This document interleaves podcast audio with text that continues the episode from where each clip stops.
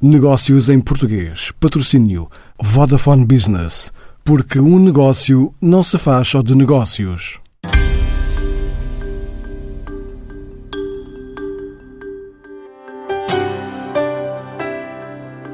Sonhar com a Ásia à espera do crescimento do mercado norte-americano e escoar 100% da produção para mercados como Itália.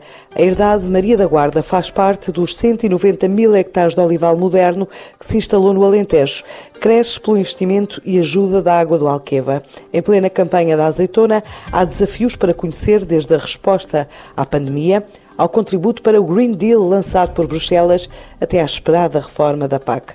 O sequestro anual de carbono dos olivais pode chegar a 540 mil toneladas por ano, o que é equivalente à emissão de CO2 de mais de 80 mil pessoas, ou seja, um valor próximo do total da população das duas cidades alentejanas juntas, Évora e Beja.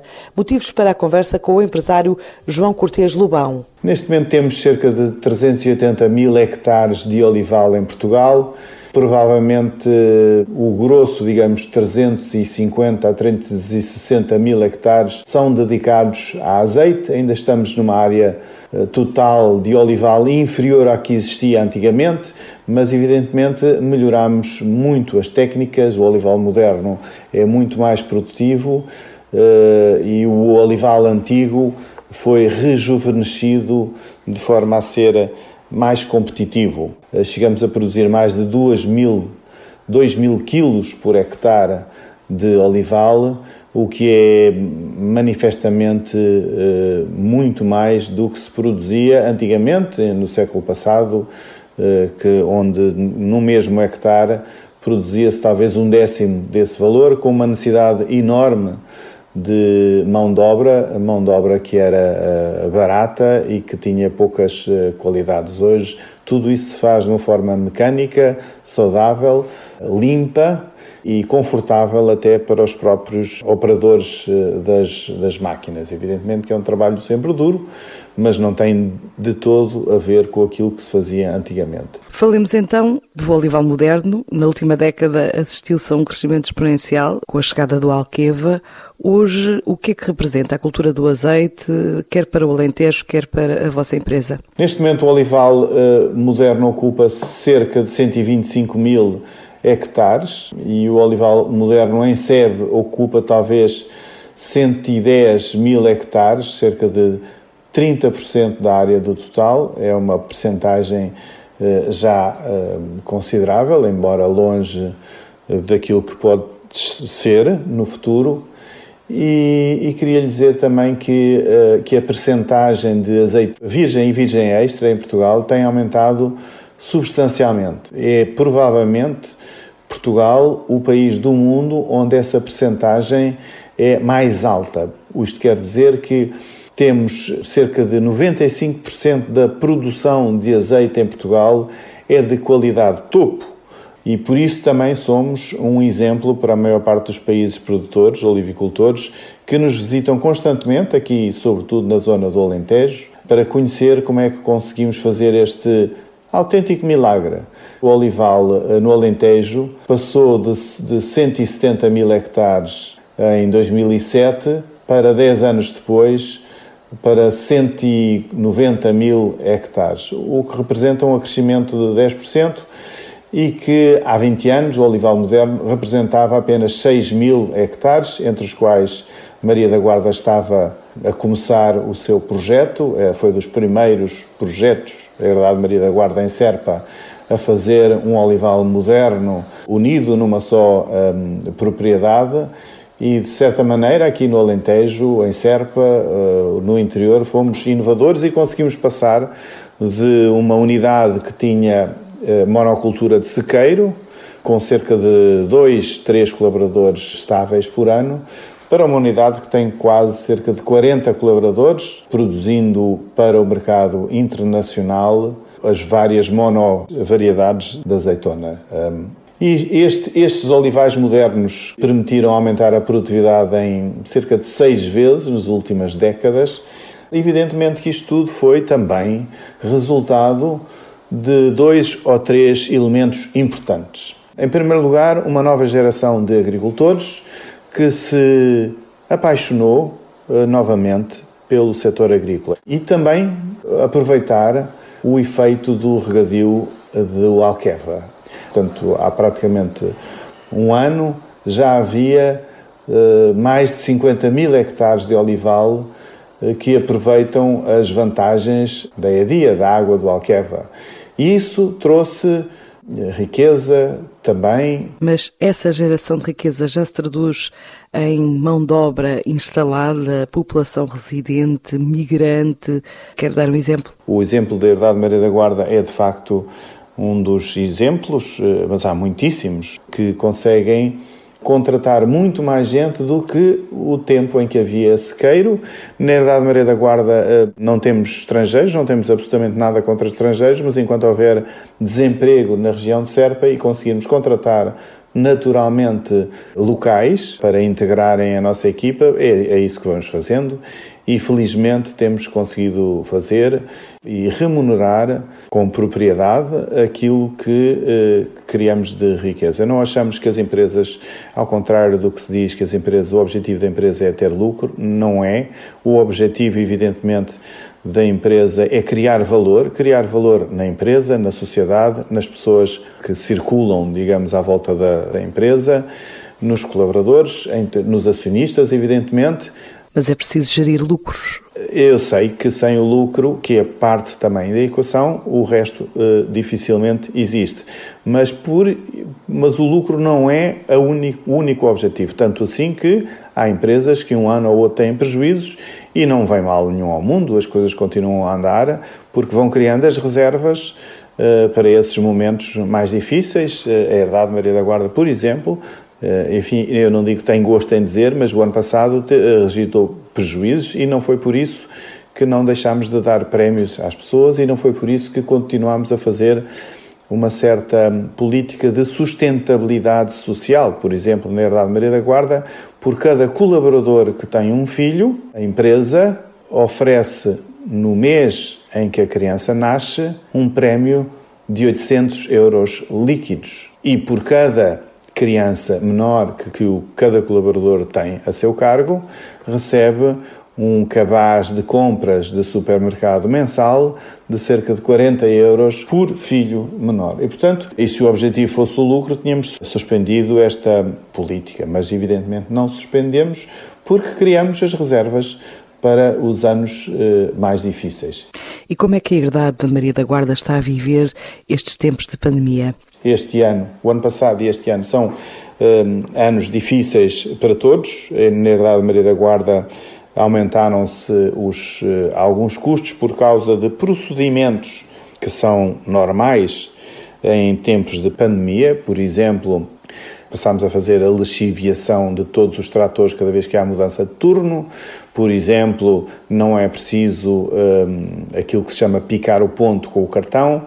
Por exemplo, as equipas que trabalham no campo trabalham com um distanciamento bastante grande, nem sequer é os dois metros, é muito mais, são às vezes dezenas de metros, vão por linhas cada colaborador e, portanto, todos esses procedimentos que às vezes tiram alguma eficiência em todo o processo, mas que são fundamentais e com isso, por exemplo, a Herdade Maria de Guarda não registou nem teve que recorrer a nenhum layoff tendo a esperança que consiga vender agora no final do ano o grosso da sua produção.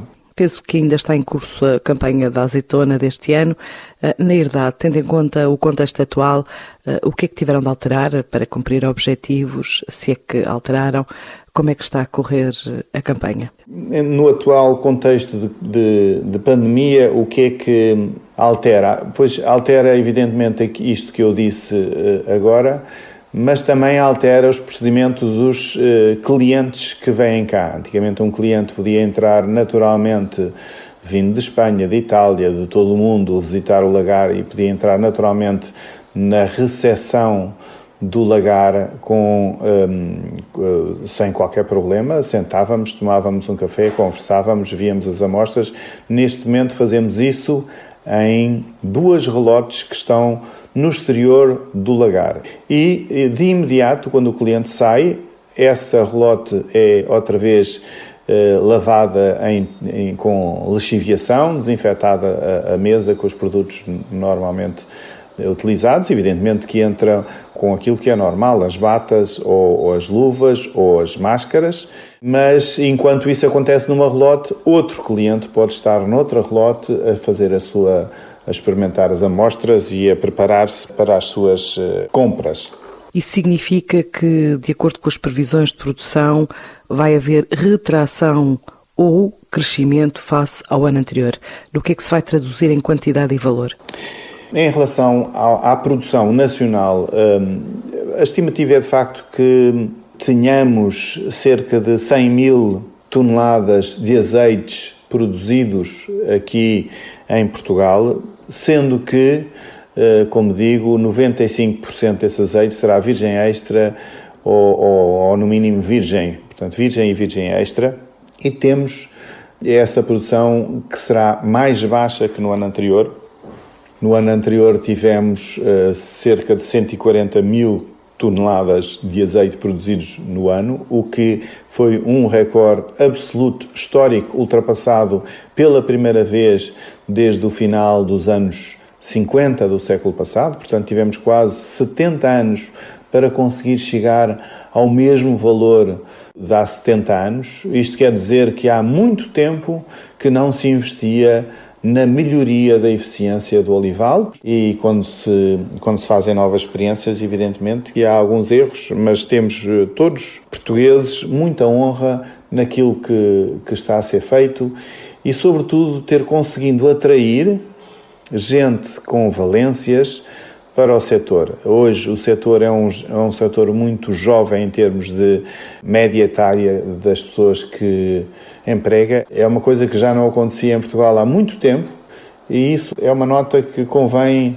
sublinhar. E o total de produção prevista fará face ao aumento de 7% do consumo que está estimado para 2021?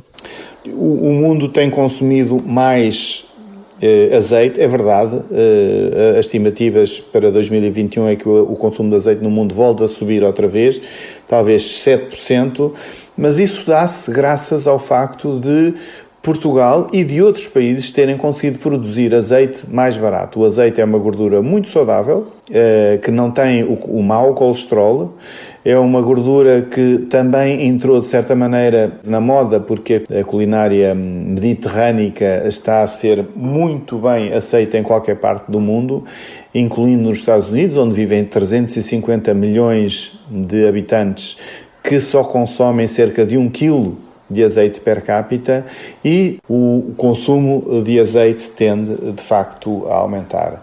E portanto, nós o que queremos, nós portugueses, nós olivicultores, o que queremos é continuar a produzir o azeite a um preço muito competitivo para que possa chegar a todos os uh, consumidores. Não, não acredito que os Estados Unidos venham a consumir aquilo que se consome, por exemplo, em médias per capita nos países produtores, como seja Portugal, Espanha, Grécia, Itália ou Tunísia, que são, digamos, os países onde se consome mais quilos de azeite per capita, sempre acima dos entre os 7, digamos, e os 17 quilos per capita mas é muito possível que nos, na próxima década, nos Estados Unidos, por exemplo, o consumo de azeite volte a subir. Sendo Portugal apontado como oitavo produtor mundial e as regiões do Alentejo, Ribatejo, responsáveis por 70% da produção nacional, eh, poderá dizer-se que este ano haverá eh, produtividade recorde que possa alterar essa realidade? Eu tenho esperança que Portugal continue a, a subir no ranking não só mantendo a qualidade, mas também em termos de quantidade. Hoje, hoje em dia somos superavitários, a nossa balança de pagamentos é muito favorável em termos de azeite e tem uma, uma coisa, além disso, é engraçada que é preciso ter em consideração.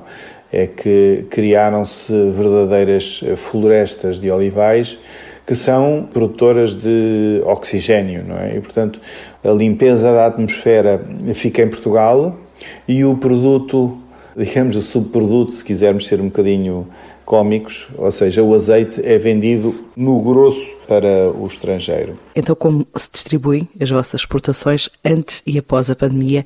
Onde é que estão presentes? Em que mercados gostariam de entrar? E se redefiniram uma estratégia uh, de internacionalização? Nós, eh, na Herdade Maria da Guarda, exportamos sobretudo para a Itália, para a Espanha um pouco, e para os Estados Unidos. Eh, e porquê estes três países? Porque na Herdade de Maria da Guarda o azeite produzido é vendido a granel e não sob marca. Os italianos têm uma grande vantagem sobre quase todos os outros produtores mundiais de azeite, nomeadamente Portugal, Espanha, Grécia e Tunísia, porque têm os canais de distribuição que montaram ao longo do, do último século com uh, verdadeiras cadeias de restaurantes, de pizzarias, tratorias, de restaurantes de pastas. Estima-se que sejam cerca de 350 mil restaurantes em todo o mundo que querem, sobretudo, ter marcas italianas em cima da sua mesa. Mas, de facto, não conseguimos chegar da mesma maneira que os italianos ao consumidor final isso é um dado da questão e por isso nós, eh, na Herdade Maria da Guarda, vendemos sobretudo a granel a essas grandes marcas italianas. O nosso tempo está quase a chegar ao fim. Eh, como é que estimam fechar o ano em termos de volume e de valor? Estimamos fechar com mais volume do que o ano passado. O ano passado, como disse, foi um, para nós, Herdade Maria da Guarda, um ano particularmente difícil porque, como somos inovadores, fizemos alguns erros na poda. Eh, e isso cortou-nos alguma produção eh, num ano em que o preço do azeite esteve, eu diria que quase em termos de recorde de mínimos dos últimos 15 anos. E, portanto, vamos ter mais produção que o ano passado, talvez mais 30, 40 ou 50% de produção que tivemos no ano passado. O preço do azeite nos mercados internacionais está uh, ligeiramente melhor e, portanto, vamos chegar a um valor talvez de 1,5 milhões de quilos de azeite uh, produzidos aqui na Herdade Maria da Guarda, o que significa talvez entre 1% e 2% da produção nacional. Para terminarmos, eh, o que é que planeiam para o próximo ano? 2021 está aí quase. Novos investimentos, novas parcerias, novos destinos?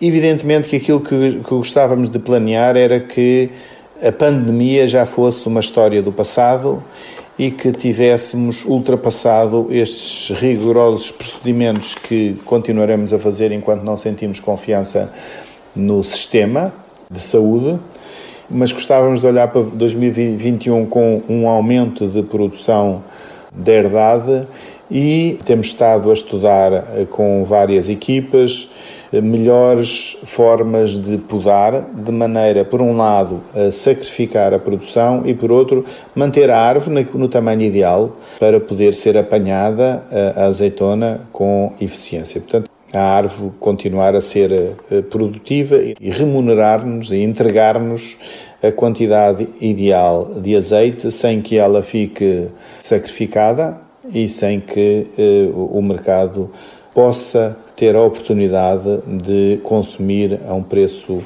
competitivo. Evidentemente que, eh, quando me pergunta agora sobre parcerias, são processos, as parcerias são processos que não estão nunca fechados. Temos uma parceria, um protocolo assinado com uma entidade norte-americana que fez até publicidade nos seus mercados como os nossos olivais em Portugal, portanto podem dizer que são teoricamente deles, porque eles aqui é que vêm buscar o, o azeite que precisam para fornecer os seus próprios mercados. Os Estados Unidos é um país que só tem 5% da produção daquilo que necessita para fornecer os seus consumidores e, portanto, nós eh, estamos na linha eh, de parceiros em termos de protocolo mas gostávamos também de encontrar outras parcerias. Não, não temos nada neste momento estudado, mas estamos sempre abertos e atentos a novos mercados, a novas parcerias.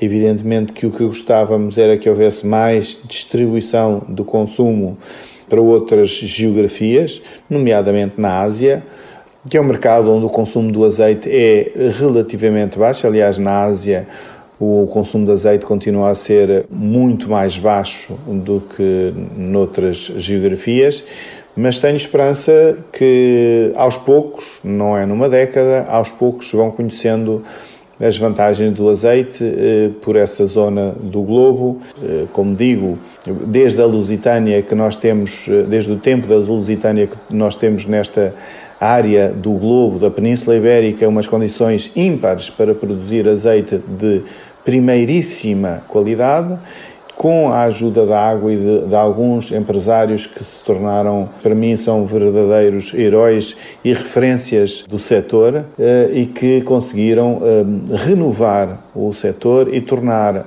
um exemplo mundial que é estudado em grandes universidades por esse mundo fora. E digo isto sem qualquer hesitação, porque conheço no Chile, ou em Espanha, ou em Itália, universidades onde o exemplo do Alentejo tem sido o caso estudado. A Ásia vai estar em foco também na próxima semana com a missão virtual preparada pelo NERSAN, núcleo empresarial da região de Santarém, ao Vietnã, o país com a terceira maior densidade populacional do Sudeste Asiático, depois da Indonésia e das Filipinas mais de 96 milhões de habitantes, e para onde Portugal exportou perto de 98 milhões de euros em 2018. Negócios em português. Patrocínio Vodafone Business. Porque um negócio não se faz só de negócios.